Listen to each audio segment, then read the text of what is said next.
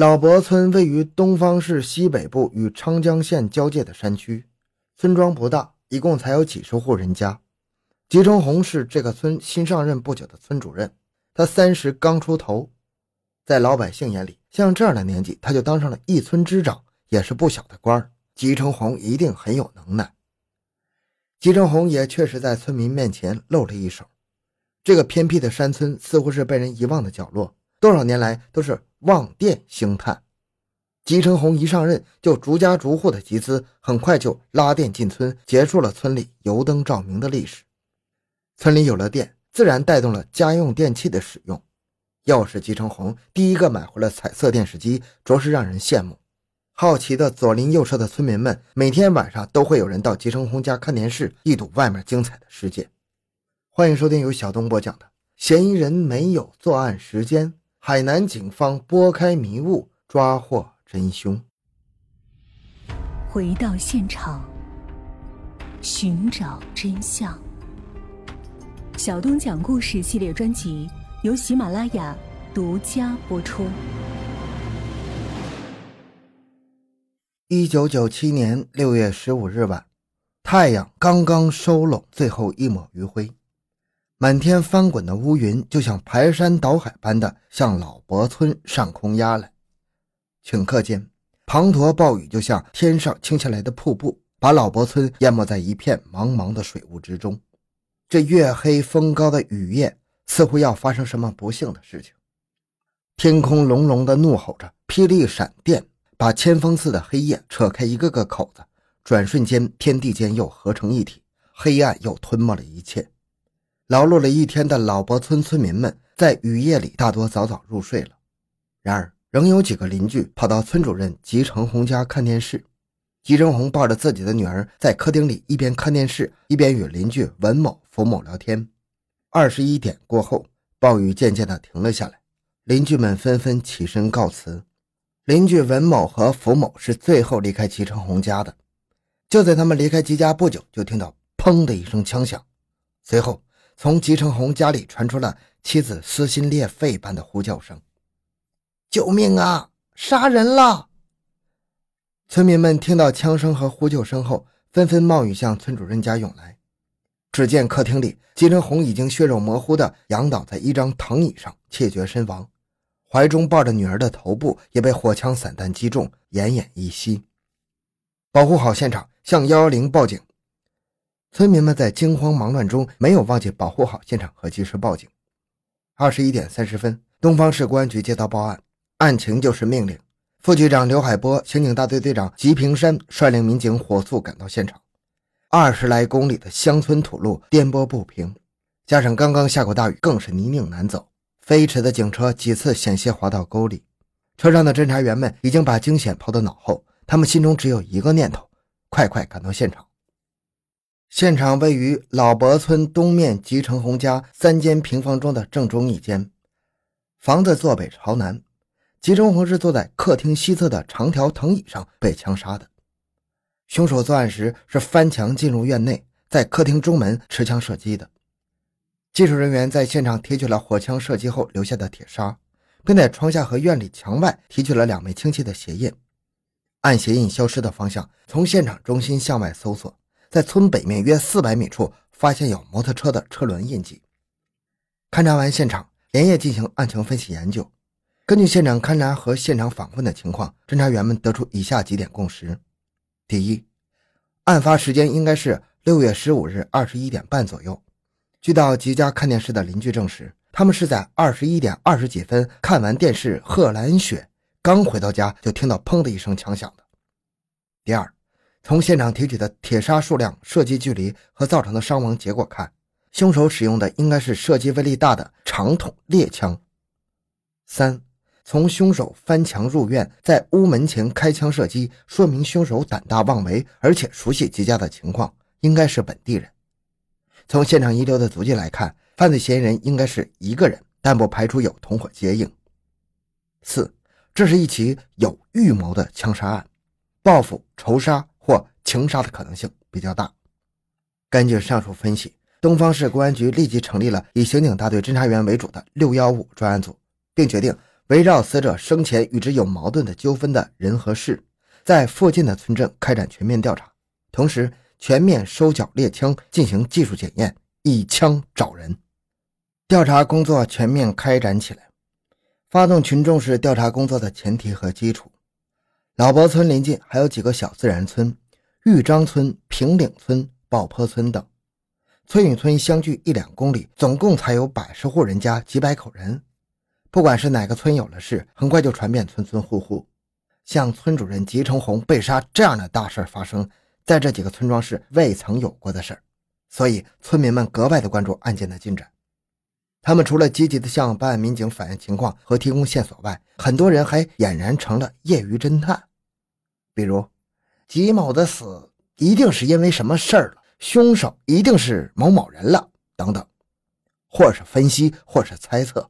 一时间，吉之红被杀案成了老伯村乃至整个新街镇的人们议论的主要话题。群众的关注参与不仅增加了整个案件的透明度，同时各种情况和线索。也源源不断地向专案组汇聚过来。很快，侦查员们就从调查获悉的上百条线索中，发现了二十几条重要线索。原来，吉成红在老伯村是一个关系复杂、颇有争议的人物。他的哥哥是原老伯村的村长，吉成红是刚刚接他哥哥的班。吉成红在村里自是有权有势，又年轻气盛，什么事都强人一头，所以与其有直接纠葛和恩怨的，就达三十多人。如老伯村的福昌龙，因为开渠放水与吉成红发生纠纷，两人持械殴斗，福贝吉用粉枪击伤小腿，因为处理不公，其父想不开而服毒自尽了。玉章村任娇二的哥哥曾被吉成红打伤过，任娇二的哥哥召集几个人到吉成红家里寻仇报复，结果报复没成，反倒被吉成红和家人将其打伤致死。为此，任娇二发誓要为其哥报仇。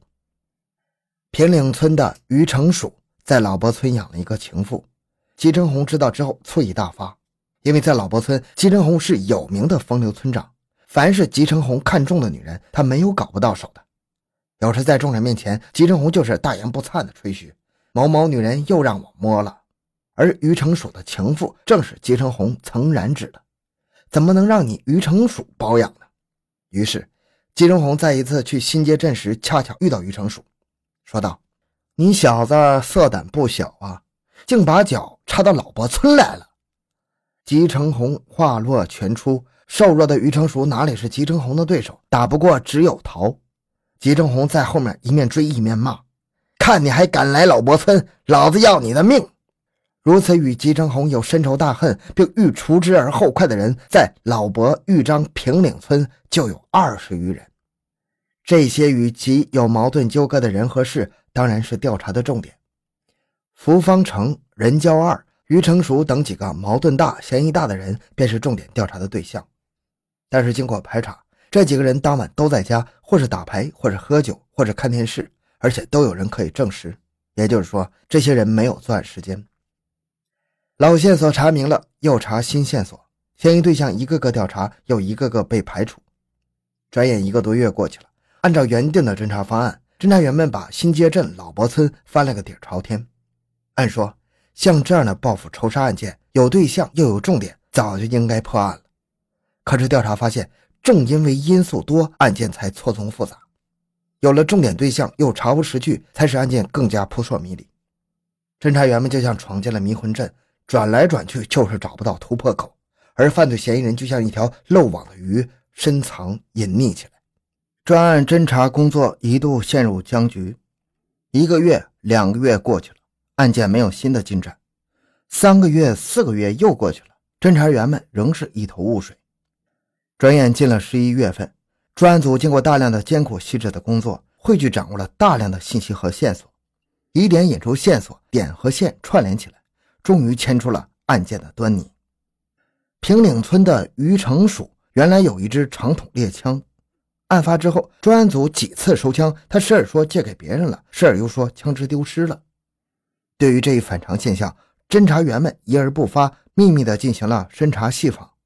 另外，在调查中还了解到，案发的当天晚上，在老伯村头的小桥上，有两个青年恋人在聊天。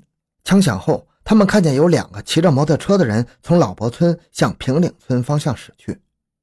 当询问是否认识骑摩托车的人，说两个青年则矢口否认。细心的专案组组长李和义没有相信两位青年人的证言，而是认为两位青年人没有讲真话，因为他们有顾虑，怕报复。李和义没有急于求成，而是和两位青年人交上朋友，慢慢接触、沟通交流。时间长了，交往多了，他们对李和义产生了信任感，同时也消除了思想顾虑。这两个青年人向李和义透露了埋藏在心底的案情。案发当天晚上，他们听到枪响后大约三分钟，看见有两个人骑着一辆摩托车从老伯村口驶出，其中坐在后面的人头戴一顶蒙面帽子，肩上扛一支长筒猎枪，长相和穿着很像平岭村的于成蜀。这是一条重要的线索，把这条线索与于成蜀猎枪丢失的疑点串起来分析。于成蜀作为重大嫌疑人开始浮出水面。这一天是十一月三十日，距离案发已经过了五个半月了。专案组迅速组织力量对于成蜀进行讯问。讯问开始后，于成蜀镇定自若，对案发当天晚上的活动情况倒背如流，没有一点破绽。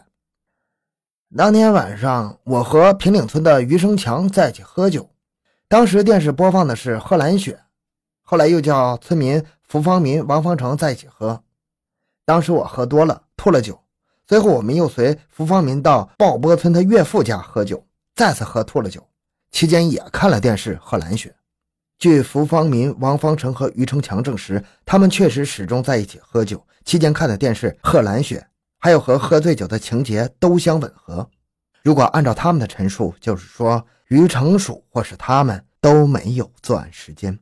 作案时间，这是侦查案件中几大要素中的核心要素，因为时间是一维的、排他的。任何犯罪嫌疑人只要直接作案，就必须在一定的时间内进入现场、离开现场。如果在发案的同一时间里没有到现场的时间，就不具备作案条件。那么，于成蜀究竟是否有作案时间？仅仅靠自己或他人的陈述是不够的，还要核实确认他们讲的话是否真实准确。专案组的同志们没有被表象所迷惑，他们要用科学技术手段来检验他们的陈述和证词。刑事科学技术鉴定书是这么写的：根据人体形态结构和生理功能的适应性，人体行走、运动习惯动作、运步方式的特定性和相对稳定性，人体重力在脚掌面上分布不均的特点，以及脚型与穿用的鞋子相适应的关系等，决定着脚掌着力点、着力面。着力大小和穿用鞋底磨损点、磨损面、磨损轻重程度，以及鞋印反映出的压力点、压力面、压力大小相一致的原理。利用鞋底磨损特征对同一人穿用不同种类花纹的鞋子可以作为同一认定。结论就是，现场提取的鞋印是于成属行走所留。鉴定的结果让侦查员们大喜过望。科学技术的实证戳穿了于成蜀的假话，那么再查明假话的所以然来。伪装就被彻底揭破了。李和义带领侦查员，一方面对现场进行复验，一方面派人到电视台查询当天晚上播放《贺兰雪》的具体时间和情节。现场复验结果证明，从平岭村于成蜀家骑摩托车到老伯村吉成红家的现场只用七八分钟时间，一去一回也就是仅仅十几分钟。那么，于成蜀能否在喝酒前后或者中间利用十几分钟时间去作案呢？侦查员通过电视台的查询，进一步发现了问题。